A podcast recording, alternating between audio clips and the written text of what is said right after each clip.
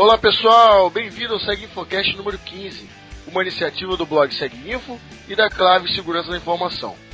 Meu nome é Paulo Santana e hoje vamos colocar no ar um podcast baseado no áudio do webinar 17 da Clave Segurança da Informação, cujo tema foi Análise de Malware em Forense Computacional. Neste episódio apresentaremos alguns dos principais assuntos da ementa do curso Análise de Malware em Forense Computacional da Claves, com destaque para técnicas de análise de strings, unpacking e análise do tráfego de rede. Os ouvintes aprenderão a adequar o ambiente de avaliação conforme demandado pelo código malicioso. Como demonstração, foi apresentada a análise do malware Slackbot. Este curso faz parte da formação de 100 horas perito em análise forense computacional da Academia Clave Segurança da Informação. Um bom podcast e até a próxima!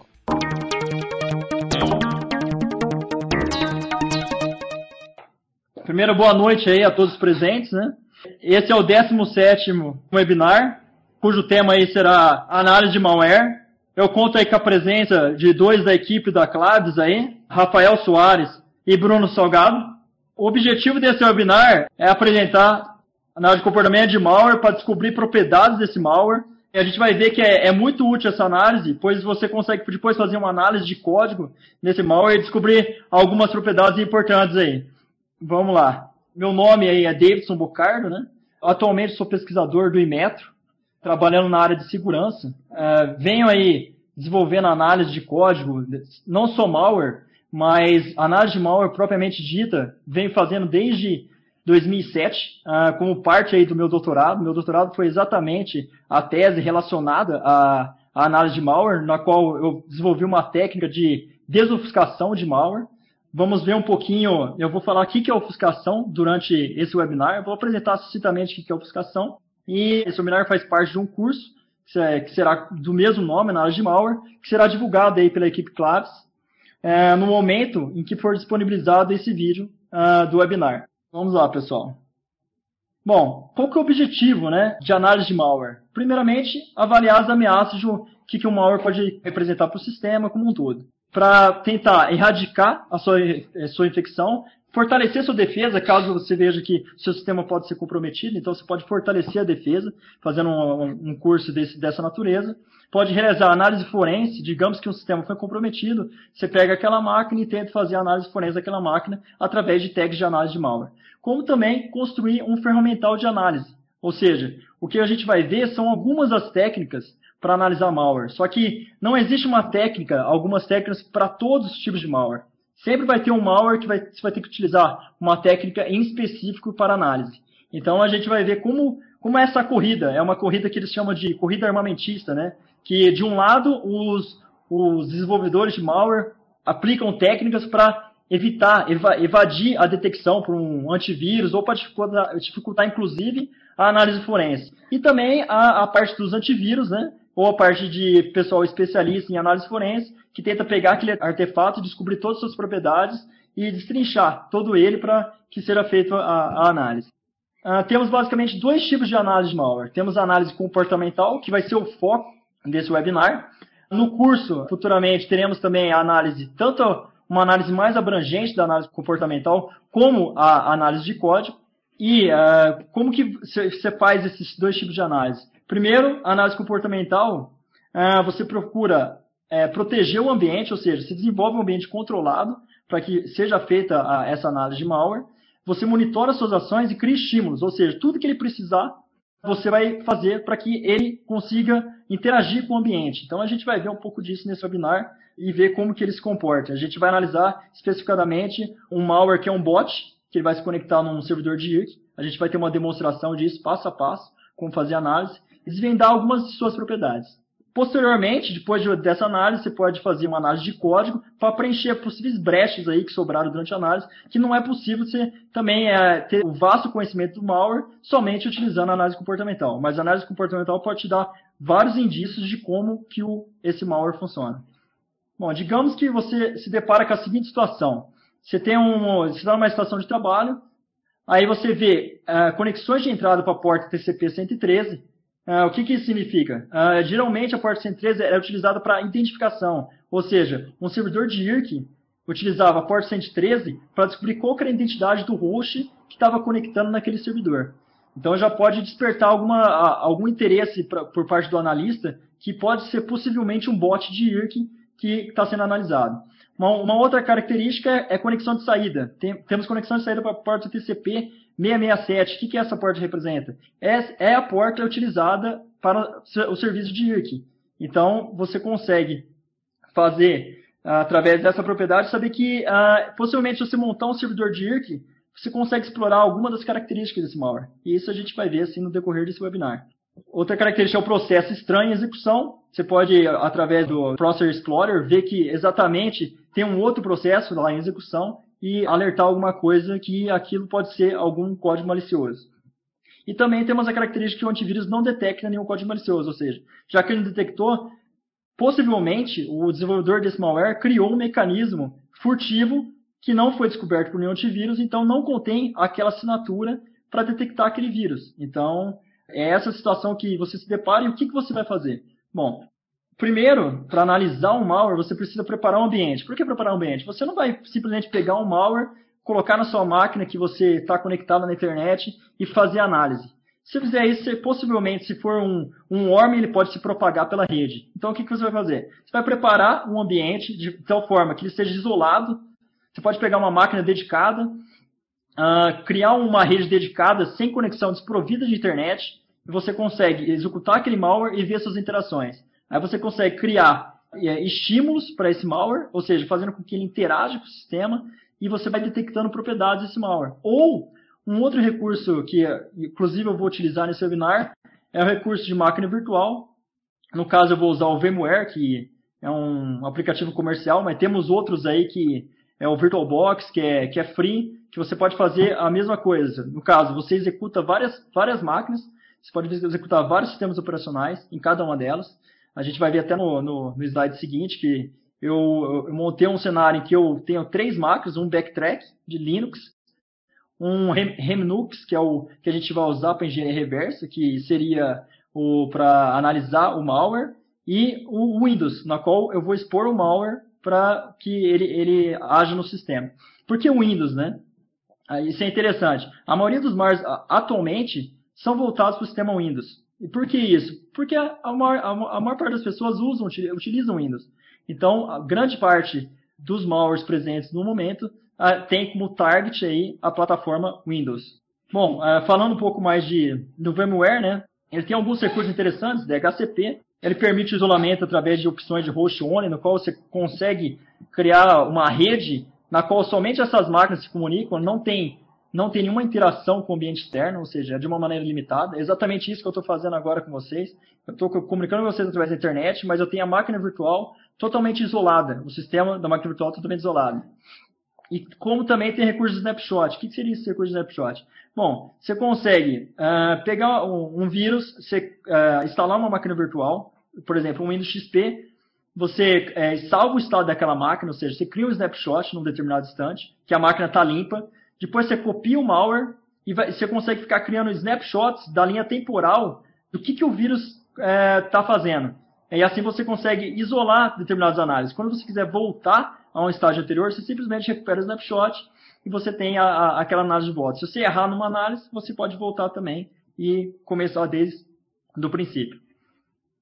Aqui temos o, o exemplo aqui de três máquinas virtuais né, que eu tinha falado para vocês, que é o Remnux, utilizado para análise de código malicioso. Ele contém várias ferramentas que serão utilizadas, inclusive no curso. A gente vai utilizar poucas ferramentas dele. Temos o Backtrack, que é uma ferramenta de na maioria das vezes, de exploração de vulnerabilidade. E o Windows XP, que seria o alvo, né, o alvo que a gente vai colocar o malware e ver ele se interagindo com o ambiente. Primeiramente, onde você pode começar a análise de um malware? Bom, você pode começar, digamos que você comece pela análise do código. Vai ser totalmente terrível você descobrir alguma característica ah, olhando o código assim, sem saber o que, que realmente aquele malware faz. Já análise comportamental, Bom, você vê ele em execução e interage com o ambiente. Mas antes disso, é preciso fazer um outro tipo de análise muito mais simples, que seria a análise de strings. Geralmente é, é, é uma análise estática, na qual você coloca um programa para fazer a análise de strings daquele binário e ele retorna. Geralmente ele pode retornar nomes de arquivo, nomes de host, chave de registro. isso possibilita que você entenda se o malware está interagindo com o ambiente ou não. Digamos que ele seja um bot de IRC, na qual é, tem lá no, nas strings um, um nome www.malware.com. O que, que você vai fazer? Bom, você já viu que possivelmente ele vai conectar naquele, naquele host. Bom, você cria um, um ambiente que contém aquele host e vê como ele interage, se é um servidor de IRC ou se é um servidor web, que, que, que seria aquilo lá. Bom, mas isso era nos primórdios, né? O, os malwares, muito antigamente, utilizavam, não eram furtivos assim em relação à detecção. Assim que os antivírus começaram a detectar esse tipo de propriedade, começaram a fazer o, a característica da ofuscação, né? O que seria ofuscação? Bom, transformar aquele código em si representar ele de uma outra forma, sendo que não é visível o nome de host, o nome do arquivo para o analista. Isso é, é, é, bem conhecido na, na literatura, começou desde 99, 98, a utilização de dos chamados packers, né, que seriam os compactadores, que é a forma mais fácil aí de você esconder um conteúdo dentro de um vírus. Isso fez com que os antivírus respondessem é, rapidamente, criando, inclusive, a detecção dos packers, e não simplesmente do malware. Às vezes você coloca, coloca um packer, tem um malware e é, compacta ele com um packer bem conhecido na, na comunidade na comunidade hacker, sim, Black Hat, para fazer esse tipo de coisa, e o antivírus detecta o packer. Isso não é uma, não é uma situação mais, é, digamos assim, é mais apropriada, mas alguns antivírus fazem isso. Bom, vamos lá. Packing, né? Como eu falei, né? É o processo de esconder um código executável em outro executável, ou seja, normalmente ele insere uma rotina de unpacking, ou seja, descompactar. Ele insere essa rotina para ser executada no início do código, compacta o código real dentro da seção de dados daquele código, pode inclusive criptografar aquele código. E durante a execução ele descompacta aquele código e executa ele em memória. Isso, isso faz com que a assinatura do vírus não bate. É, é, é, simples ver que se você compactar o código e inserir uma rotina que descompacta em tempo de execução, você não vai conseguir detectar aquele vírus simplesmente casando a assinatura do, do, de bytes de vírus. Então, isso é, foi uma dificuldade enfrentada pro, pelos antivírus uns anos atrás.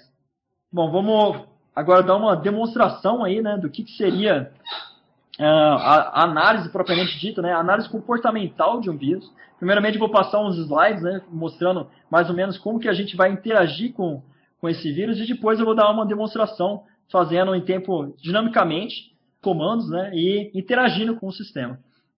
Bom, aqui, como eu falei, né, inicialmente é, é, é bom começar pela análise de strings, né, é, na qual você pode é, verificar algumas propriedades de, desse vírus, né, você consegue ver algumas propriedades se o vírus é, se possui nome de host, nome de, nome de arquivo, chave de registro, etc.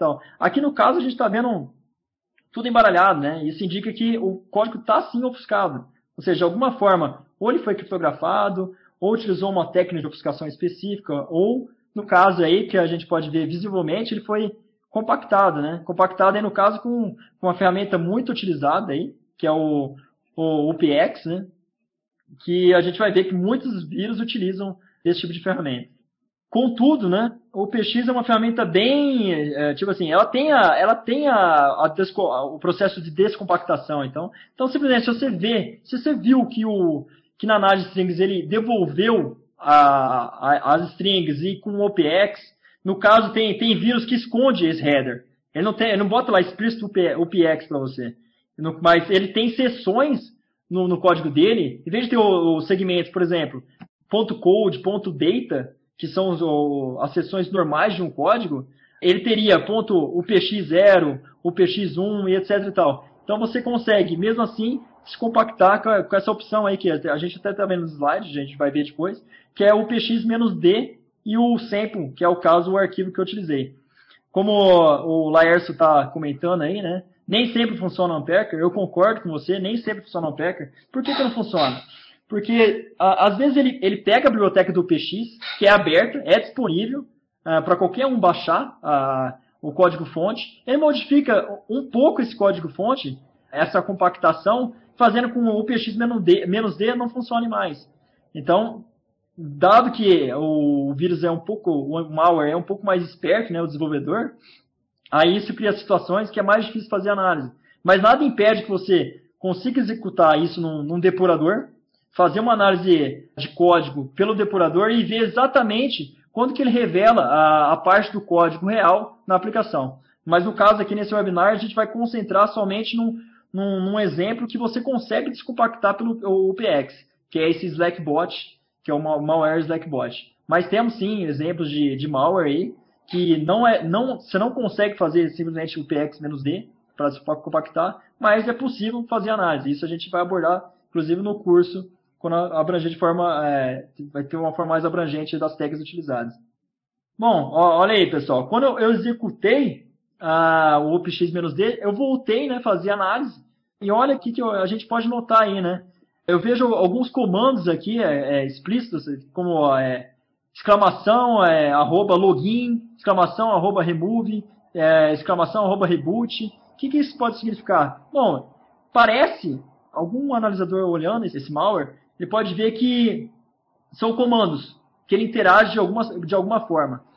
Então, se ele está interagindo de alguma forma, pode ser que possivelmente pode ser um, um ele está comunicando através de IRC, né? Por que IRC? Porque IRC foi comumente utilizado é pra, na, na comunidade de, de malware, né? Para fazer com ataques de denial of service, né? Na qual, depois que o vírus se conectava na, na, num, num canal de IRC, que a gente vai ver, todas as máquinas infectadas com aquele mesmo vírus, eles iriam estar naquele mesmo canal, na qual um gerente, ou seja, o desenvolvedor do malware, poderia solicitar comandos para esse malware, para os malwares das máquinas infectadas, para fazer um ataque de denial of service distribuído, para derrubar uma rede. É, esses são alguns dos exemplos que podem ser feitos aí através de um, um vírus de bot. Por que IRC? Porque é fácil, né? É um, é um serviço aí, serviço de é muito fácil de ser implementado e por isso que eles escolhiam esse, esse tipo de serviço.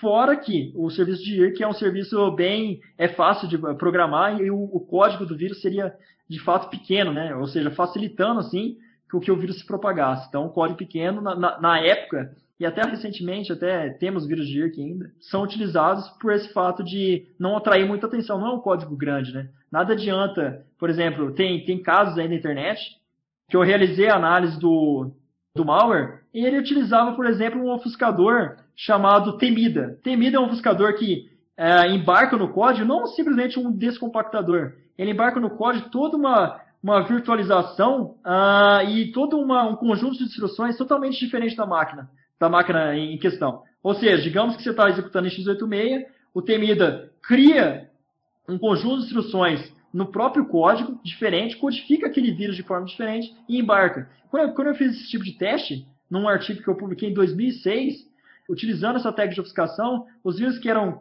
digamos, 30K, eles viravam exatamente 1 mega, 1 mega, 1 mega.5.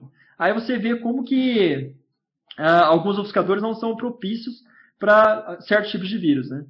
Bom, depois que a gente verifica que temos esse tipo de, uh, de interação, de comando e tudo mais, bom, uma, uma dica se possível de análise seria o tráfego de rede. Então, vamos ver como que ele interage. Então, aí temos no exemplo o Wireshark, né, utilizado muito em análise forense de rede, né, para ver quais pacotes estão trafegando na rede.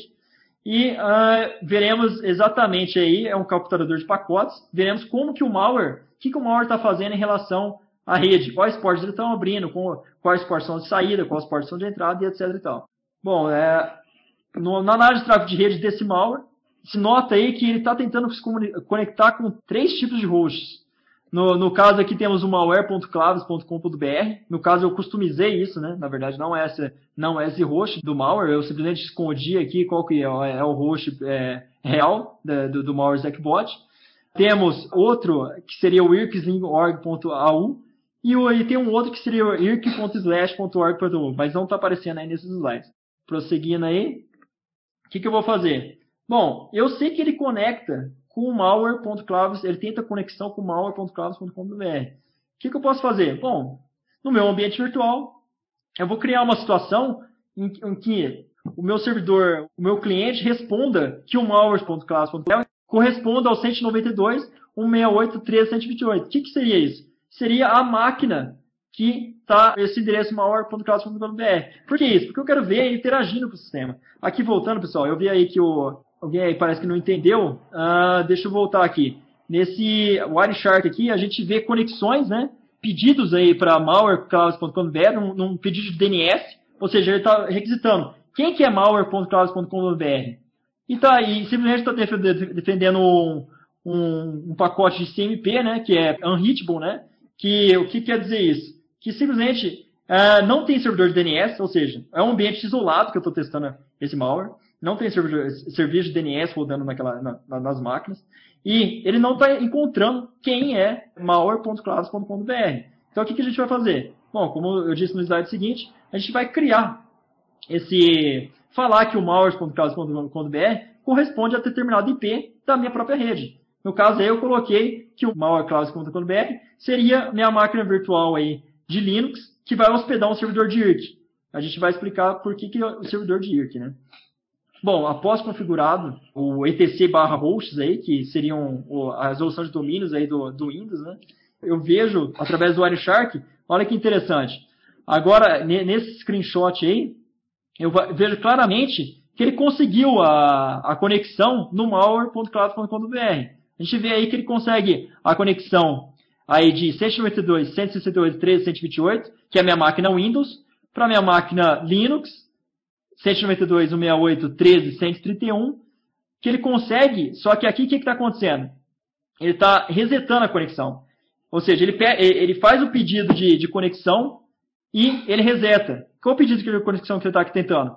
Bom, para a porta 6666. O que é a porta 666? Como eu disse no, no, no, nos primeiros slides, é a porta de serviço de IRC, ou seja, é a porta que é esperado que tenha um servidor de IRC rodando. Como não tem um servidor de, de IRC rodando, o Linux, no caso, que, que seria o servidor de IRC, entre aspas, que eu responderia, ele vai devolver a resposta reset e um acknowledge, que é para resetar a conexão. Então aqui a gente vê claramente que ele está uh, ah, solicitando o serviço de IRC, só que como não tem nenhum serviço de IRC rodando na, no meu ambiente Linux, ele está devolvendo reset, ele está resetando a conexão. Bom, o que, que a gente vai fazer com isso? Bom, vamos preparar um ambiente para que ele responda a esse, uh, dar estímulos a ele que ele responda ao servidor de IRC. Aí a gente vai interagir com o ambiente, ou seja, quando ele pedir um servidor de IRC, a gente vai startar um servidor de IRC. Quando ele pedir um servidor web, a gente vai startar um servidor web. Quando ele pedir um, um serviço de, de telnet, a gente vai startar um servidor de telnet. E assim por diante, para tentar entender passo a passo várias propriedades do que aquele malware faz. Aqui temos o, o servidor de IRC, né, como, como a gente vai iniciar né, no, no ambiente. Aqui eu, eu passo esse, esse passo assim quando eu fizer a demonstração, que seria o IRC day start, né? E temos alguns comandos que a gente vai utilizar aí. No caso aí temos o join canal, que você entra no canal de IRC para bater papo. Temos o comando leave, que você sai do canal. O comando list, que você lista todos os canais presentes aí no, no seu servidor. E barra kit, que simplesmente sai do servidor de, de IRC. Olha que interessante, pessoal. Depois de startar o servidor de IRC no ambiente Linux, esse screenshot é, revela exatamente a conexão, né? Aqui a gente vê aqui no, no segundo pacotinho aí, ó, a gente vê que ele devolveu um SYN-ACK, ou seja, em vez de devolver um reset ACK, que ele estava resetando a conexão quando ele não tinha um serviço de IRC rodando, ele devolveu um SYN-ACK da porta 66 para 1277 do meu, do meu Windows, estabelecendo a conexão. E assim, ele continua é, trocando pacotes com o servidor IRC, e a gente vai ver isso, é, inclusive, em tempo real aí, o que, que qual que é a, a interação desse, desse malware que está executando no meu ambiente Windows com uh, o servidor IRC aí executando no ambiente Linux. Vamos lá, pessoal. Seguindo aí, né? Eu dei, na verdade, naquele slide anterior, né? Eu dei um follow TCP string, que é para seguir o fluxo, né? Do, do TCP na hora do, do, momento da conexão com o pacote. E olha o que, que a gente vê aí, né? Primeiro ele coloca um, um nick, um nick aleatório aí, que seria o, o nick do malware, né? Depois a gente vê ele se conectando, né? Se conectando no servidor. Temos a conexão com, com o servidor, vindo do endereço 192.168.331, e ele entrando no canal malware, no caso aí. Bom, aqui temos exatamente né, a, a listagem do canal, né? Aí, aqui no caso, eu vou entrar no, no, já, já que eu tenho um malware conectado naquele servidor IRC, eu vou conectar localmente no canal e ver se eu consigo interagir com ele. No caso aí, eu entro no meu servidor IRC, no meu ambiente Linux, já entro no canal malware, que eu vejo aí que está tá com duas pessoas, ou seja, a outra pessoa é o malware, né? É o, é o bot de IRC aí conectado nesse servidor. E eu entro no canal malware e tento interagir com ele.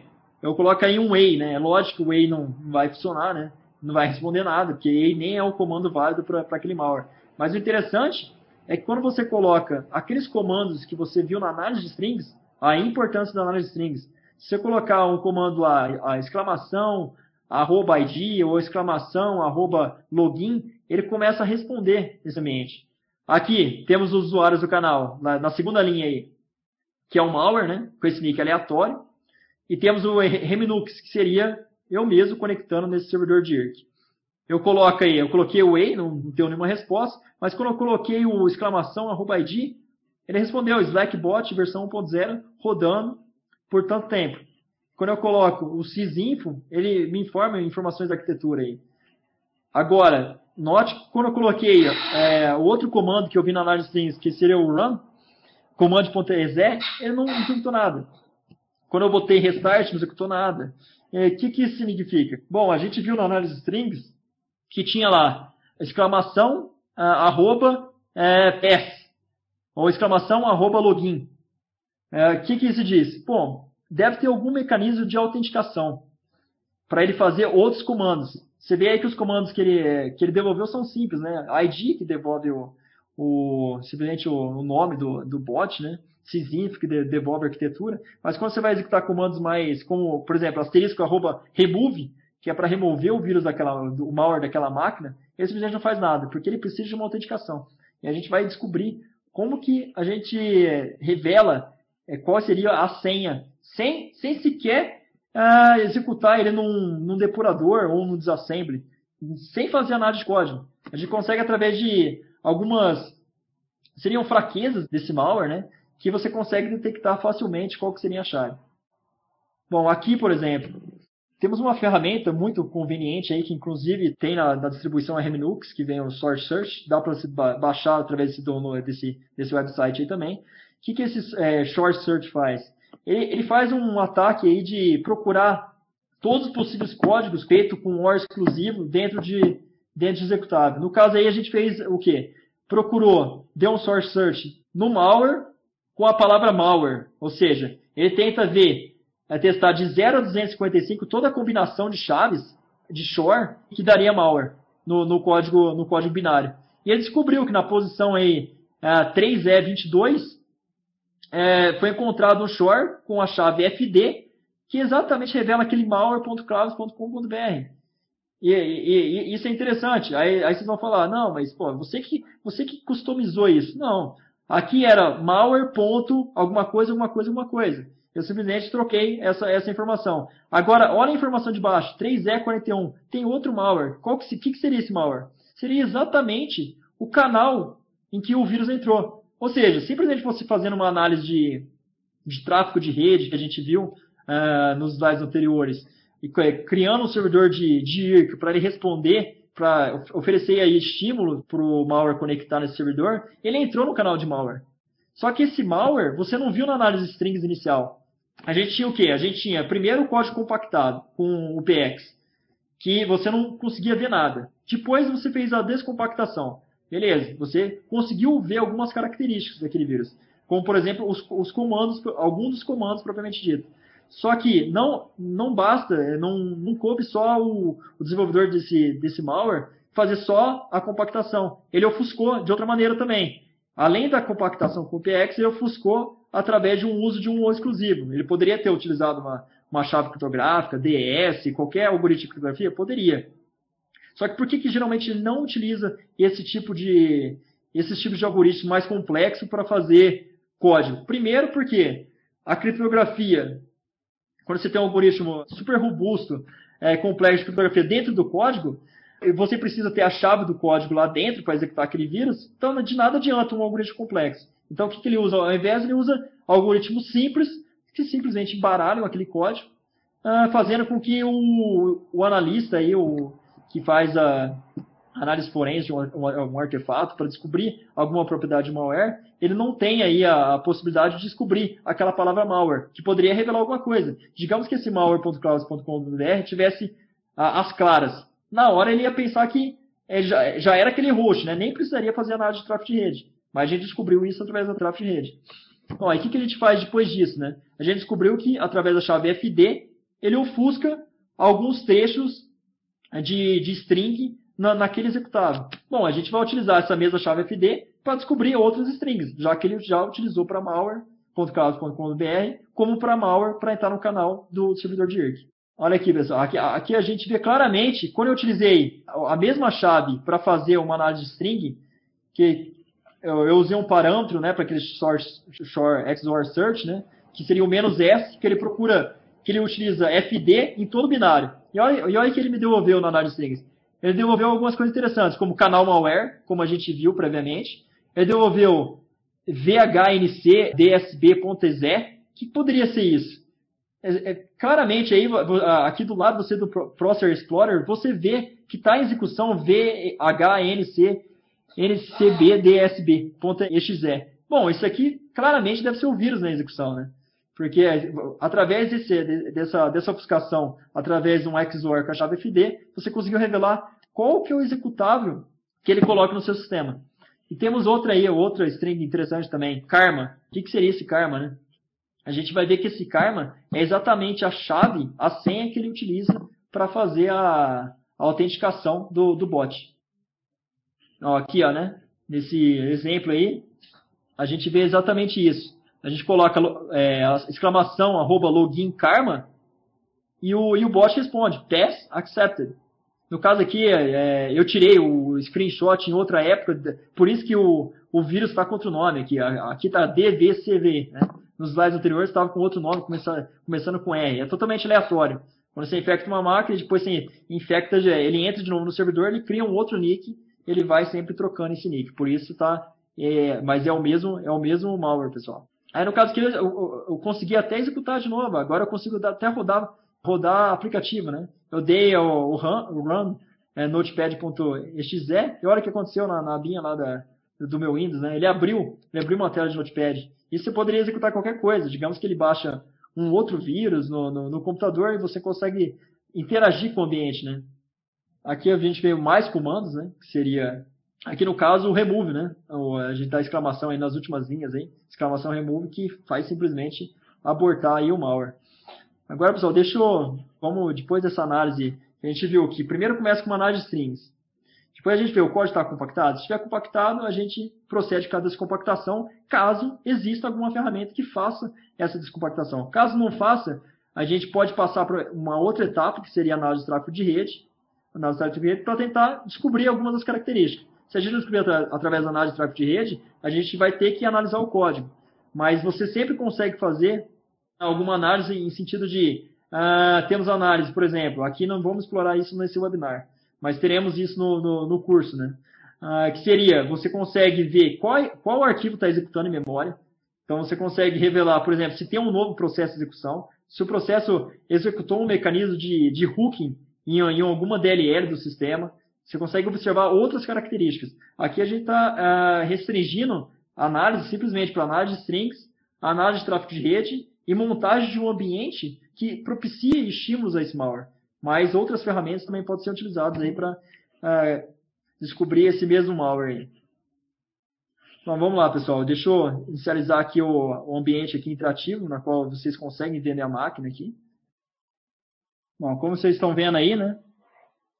Uh, temos aí a, a, a, distribuição que eu falei, né? Que seria a distribuição Linux de fazer a engenharia reversa aí de um malware, né? Ele tem várias ferramentas aí. A gente vai uh, restringir eu utilizar as ferramentas uh, para análise desse malware em específico. E aqui temos também a distribuição Windows rodando numa máquina virtual. As duas estão desprovidas de rede, eles não, não têm internet, né? Não tem internet, das duas. As duas simplesmente conseguem se comunicar uma com a outra. É isso, somente isso, isoladamente. Agora eu vou abrir um. Deixa eu primeiramente abrir o, o, o, o, malware, né, o artefato aqui, e vocês é, vão ver exatamente uh, que o, é o malware mesmo que eu estou analisando, porque eu vou submeter ele para um, um website que faz a análise né, auto, automatizada desse malware, ele vai devolver que é um vírus, e depois a gente vai coletar as informações dinamicamente dele. Então, o site que eu acabei de informar, né, vírus total, né, seria um site que faz essa análise aí dinâmica, utilizando várias, várias engines de diferentes vírus aí. Escolheu o, arquivo aqui, né? Que seria o, o, infectado, né? Com esse vírus. No caso aqui eu estou pegando a versão compactada, né?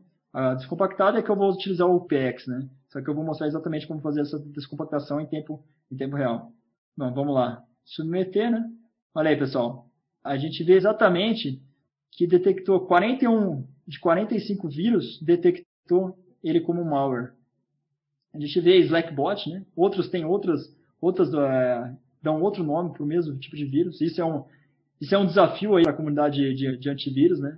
É, pesquisar um modo para é, padronizar a nomenclatura, né? Dado que uma vez é, tem um tem um vírus aí na rede, um, um novo vírus na, na, rede, um novo malware, ah, aí um classificador, um antivírus é, classifica ele como um Trojan, Slackbot, num nome qualquer. Aí vai um outro, coloca outro nome, etc e tal. E aí não, não tem uma uniformização ainda da nomenclatura desses, desses malwares. A gente vê aí claramente que o, o é, é, é, sim um, um código malicioso, né?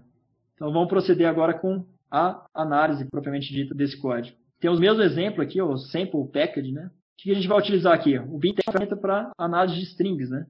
Então, uh, deixa eu colocar o sample aqui para analisar as strings desse estado. Dá o go aqui. Exatamente o que tinha no, no screenshot, né? Mas agora mais, mais claro aí para vocês visualizarem, né?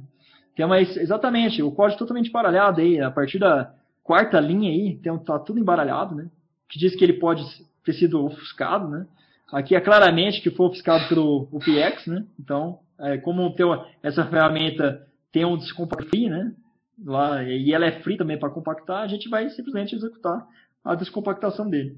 Mas é claro, lembrando que nem sempre você consegue descompactar, porque ele mudou alguma característica desse algoritmo. Vamos minimizar aqui, executar o, o PX nesse, nesse malware. Vamos lá. O PX, para descompactar, utiliza a flag aí, "-d". No caso, eu vou criar uma, uma cópia, né? Uma cópia, porque ele não descompacta e cria um outro executável. Ele descompacta na, em cima do próprio, próprio executável. Então, eu vou criar uma cópia aqui, né? Essa cópia eu vou dar um outro nome aqui. Vamos botar malware, né?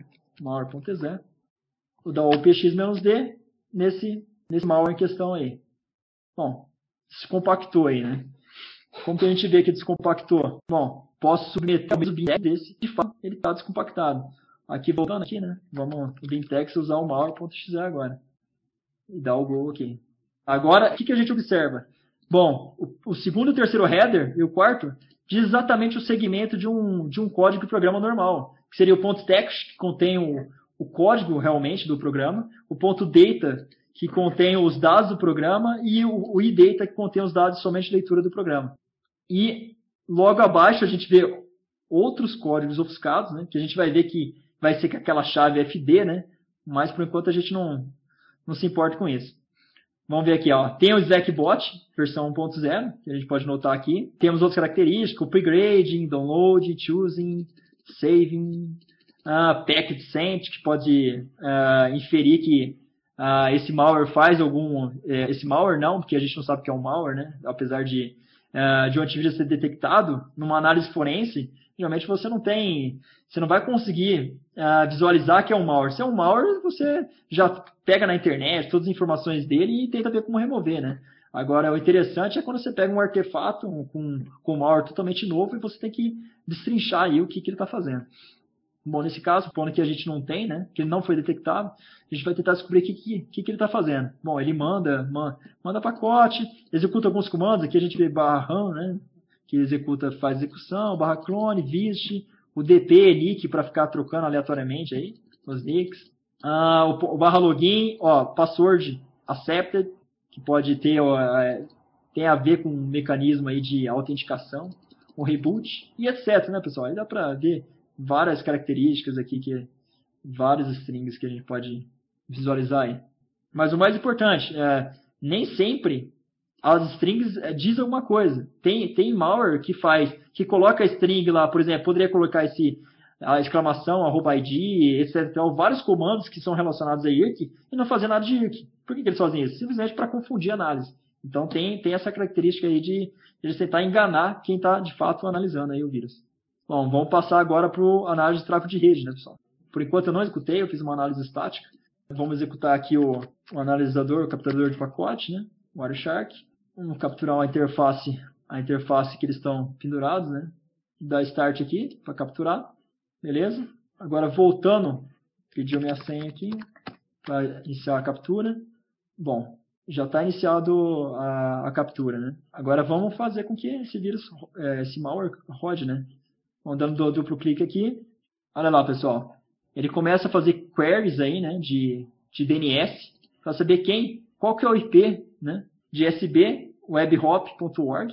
Para saber, na outra linha aí, qual que seria o care de malware.clouds.com.br. Aí na oitava linha aí tem o aí, que seriam três tipos de, de queries. Mas você vê claramente que está dando destination reachable, né? Que no caso ele não está encontrando, ele não sabe responder, porque não tem nenhum, nenhum servidor de DNS respondendo essas requisições, então ele está dando destination reachable aí. Bom, vamos, vamos fazer com que ele aponte para esse IP aqui. Então vamos lá, vamos pegar o IP dessa máquina, ifconfig, 172.16.30.129 é o IP dessa máquina. Então vamos lá no, no Windows, né? Meu prompt aqui de comando. Editar o bar hosts, né? Vamos editar esse hosts. Vamos apontar exatamente para aquele, aquele vírus lá. Só relembrando qual que é, qual que é o IP. 172.16.30.129. Vou fechar aqui. Salvar. Vamos startar a captura de novo aqui. Em algum momento ele consegue conexão, já que ele devolveu o servidor DNS, deu, o host continha, na verdade não é nem o servidor DNS, né? No, no, no etc host ele continha qual que é o IP da, da, daquele malware, então ele já enviou diretamente o pedido de conexão, aqui a gente vê claramente isso, né? Ele enviou aqui para a porta 1000 uh, do, do, IP 128, né, da rede, para o 129, o 128 é o Windows e o 129 é exatamente o, o ambiente Linux, né? da porta 1093 para a porta 666, que seria o, o serviço de IRC, né? Pedi um SIM de conexão, só que no pacote logo, logo a seguir esse, vê que deu um, deu um reset, né? Em um ACK, né? Por que isso? Porque na porta do meu ambiente Linux 666 não, tá, não tem nenhum servidor de IRC rodando. Então, a máquina simplesmente responde, ó, não tem nenhum servidor de IRC, então aborta a, a conexão. Ah, então vamos fazer, vamos fazer exatamente o que, que ele quer, né? Vamos startar um servidor de IRC nesse, nesse ambiente Linux. Vou botar a captura novamente aqui, pessoal. Vou dar um startar o servidor, IRCD start. Vamos pausar aqui, para não criar lixo e a gente não conseguir achar depois. Aqui, assim que eu startei o servidor de IRC através de IRCD start, eu consegui o pacote SIM, que, é, que uh, antes estava respondendo reset ACK, que era para resetar a conexão, agora ele está fazendo o three-way handshake, né, o estabelecimento aí de conexão do TCP. Ou seja, ele manda o pacotinho sim, o servidor responde sim ACK, porque tem um servidor rodando na porta 666, ou seja, tem um servidor IC, e depois ele confirma com ACK, ou seja, ele estabelece a conexão. O que, a gente vai fazer aqui? Vamos seguir agora, né? ver o que exatamente ele está fazendo aqui. Através desse follow TCP string, que segue o fluxo do TCP. Olha aqui, pessoal, ele criou o nick SESB, e ele, exatamente, ele conecta no IRC, né? Tem um welcome aqui do Remnux, que é, o, que é a identificação do servidor de IRC que está rodando na máquina ambiente no ambiente Linux. E aqui você vê claramente, ó, ele conecta num, num canal chamado malware. Bom, dado isso, a gente pode passar naquele momento que a gente sabe alguns comandos né, para interagir com esse malware. Né? Então vamos lá. O que a gente vai fazer? Entrar nesse servidor, né? Vamos entrar no servidor de IRC. Só que o IRC, ele entra no localhost, que seria a máquina local. E ó, eu vejo aí claramente, quando eu conectei, eu tenho aí dois clientes, né? Dois clientes nesse servidor rodando. Eu sei que um cliente está no canal malware, como visto anteriormente. Eu entrei no meu canal malware através desse comando barra join. E aqui eu consigo interagir com aquele malware. Com quais comandos? Bom, vamos fazer os comandos que estavam lá na, naquela nage strings. É, exclamação, arroba ID. Olha lá, ele responde exatamente como está lá, pessoal. Tinha outros comandos, sysinfo. Ele responde com a informação da arquitetura. Vamos colocar o, a execução, né? A execução de um comando, né? Vamos tentar abrir um notepad né, né, no Windows.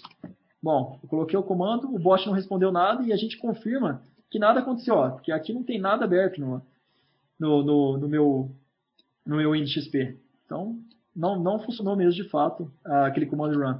A gente viu que tinha comandos que era para pedir a senha, né? Que é o login, que seria para autenticação, né? Vamos botar login aqui, Rafael. Nada responde, né? E qual que seria esse login, né? A gente teria que descobrir qual que seria essa string. Bom, você pode fazer essa análise através do código, depurando ele, descobrindo qual que é a senha que ele utiliza. como você pode fazer através daquela análise de strings, que a gente usou o, o XOR Search. Então vamos lá, vamos, vamos no índice, voltar no índice aqui, e vamos fazer uma análise aqui dentro desse malware aqui, através do XOR.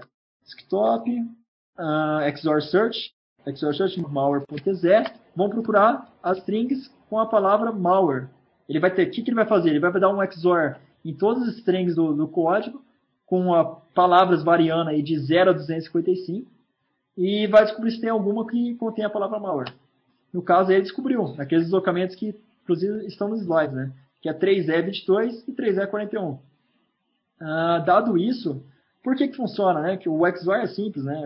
só para relembrar aí que seria o XOR. O XOR você consegue pegar uma string qualquer, ah, uma chave, aplicar uma chave XOR, né? fazendo o bit a bit aí da, da, daquela string, e gerar uma outra string. Quando o malware é, realmente é, necessitar daquela, da, daquela string, a, a string válida, né, que seria malware, ele faz o processo contrário, ele faz o XOR de novo com a mesma chave e assim ele obtém aquela palavra malware que ele de antigamente. Não fica claro na análise de strings, mas com mecanismos simples, uh, um XOR, que inclusive é uma instrução da arquitetura x86, ele consegue fazer essa operação com poucas linhas de código e é, levando aí a dificultar a, a, análise do artefato aí, ou seja, desse malware em questão. Então, vamos lá, pessoal. Continuando aí, bom, descobri que está tá nesses deslocamentos aí. Bom, vamos descobrir, descobrimos que inclusive está com a chave FD, né? Como pode notar aqui, chave FD. Então, vamos fazer o XOR Search tem um parâmetro que é "-s", que ele tenta achar outras, outras strings utilizando a mesma chave do malware. Então, é essa, esses seriam os parâmetros que são passados para o S, que seria o malware propriamente dito e a palavra que você está procurando. XOR search, menos S, malware, malware. Bom, beleza. Aqui que ele gera como saída. Bom, ele gera esse arquivo aqui como saída, pessoal. Ele gera um, um, um, o mesmo arquivo malware.exe, só que com o shore com FD, com a chave FD. Então, o que, a gente vai fazer agora? Analisar esse executável aqui, feito shore, dentro do bintext aqui. Olha o que, que a gente vê aqui. Quando você usou a chave fd, ele conseguiu outras strings aí. Ó. Seria arroba malware, que a gente até tinha mais ou menos percebido pelo fato de, de através do XOR Search, você viu que tinha um outro malware ali. E também você viu que o, o malware entrava no canal. Então, e, e essa string devia estar em alguma parte do código. Ela está na parte do código, essa parte 3E40, escondida através de um XOR uh, da, com a chave FD aí, no caso. Vimos, vimos o executável aqui, tnchip, que é o executável que ele vai gerar né, na máquina. E uma, e uma outra string aqui, né? É malware claves e karma, né? Tem uma string karma aqui que apareceu aí do lado. Aí, por incrível coincidência, esse karma é exatamente uh, o que a gente está procurando, né? É, o, é a senha ali de autenticação desse bot. Então vamos lá, voltar ao, a, ao Linux, né? Para tentar interagir com ele. A gente vai colocar o password aqui, né? É, no caso, login e a senha karma. Agora o bot respondeu, olha, respondeu com o password accepted. Pode-se notar inclusive, acho que ele mudou o nick, né? Não, não mudou o nick ainda, mas ele muda, em tempos e tempos, ele muda também a, o, o nick do, do malware. Beleza, ele aceitou o password, agora eu consigo, inclusive, executar outros comandos. Aqui a gente vê, ó, notepad.exe, file executed. Aí quando você vem aqui no, no, no Windows, olha, abriu o notepad. Olha lá, quando eu executei run notepad.exe, abriu. Vamos lá, pessoal, aqui. Quando eu executei o command, command.exe, olha lá, file executed. Ele executou exatamente o, o prompt aqui, né? Ele abriu outro prompt aqui para você. Bom, o que, que a gente viu, né, nesse, através dessa análise comportamental, né? A gente consegue, através de ferramentas simples aí, de análise de strings, uh, descobrir que um código está compactado. A gente poderia não simplesmente usar aquele fato que aparece o PX no início do código. Você poderia usar o fato que temos outras ferramentas. Aqui no caso tem até uma ferramenta muito bem conhecida que é PEID, que ele descobre se o código está compactado ou não. Aqui, aqui, por exemplo, vamos colocar o código compactado aqui. Você percebe que está compactado com o PX. Mas no bin text, que é a análise de strings, você também viu isso. E ele tem, inclusive, aqui, é interessante, que tem, inclusive, o um packer. Tem aqui, PID genérico um packer. que, que ele faz? Ah, ele tem vários unpackers de diferentes compactadores. Então, se você tiver um UPX, um ASPAC, um, um TRID, um, um TEMIDA, ele consegue se compactar com esses algoritmos padrões. Caso os algoritmos não, não sejam padrões, aí você tem que fazer uma análise mais minuciosa do código, colocar um depurador e ver exatamente é, em que momento o código compactado se torna descompactado na, na memória. Aí você procede com a análise. Isso a gente vai abordar no, futuramente no, no, no, curso aí de ensino à distância aí da Claves aí. Uh, aqui, a, a, gente até vê aqui, né? É claro, né? O PX com, uh, com o código empacotada, né? Compactado. E o malware que eu descompactei, ó. Olha lá, ele coloca ponto ó. Ele, ele detecta que foi, inclusive o compilador, ó, ele tem a assinatura do compilador. Foi o compilador LCC, Windows MD2, 1.x de Jacob Nave aí, overlay que, que fez a compilação desse código. Quando você compactou, virou exatamente o PX. Né? Então a gente percebe aí com ferramentas simples de análise de strings, de detecção de compactação e análise de tráfego de rede em um ambiente controlado, a gente consegue aí analisar uma gama aí de malwares. É, não, não é, é, essas tags não são só específicas para esse malware. Tem vários malwares de bot que podem ser analisados da, da mesma forma. Ah, voltando aí ao, aos slides, né? Eu gostaria de saber aí se tem alguma pergunta aí do pessoal que queira ser estabelecida aí, é, para que a gente consiga aí, é, tratar todas as eventuais dúvidas que pode ter. Estou vendo aí que tem várias perguntas aqui. Que bom, né? Ah, o Laércio, né, da ah, Mota, está perguntando se no curso aí será falado sobre pilhas, assembly para melhor entendimento do malware no caso de uma análise estática. Será sim. A gente vai tratar muito análise comportamental. Então a gente vai tratar várias técnicas de análise comportamental e vamos pincelar aí com com análise estática também. Então você vai ver o depurador, a gente coletando aí, adquirindo uma, aquela senha karma, a gente pode colocar um depurador e, e descobrir exatamente o que ela está fazendo. A gente consegue, vai ter sim essa pires e a senha. Vamos passar para a próxima aí.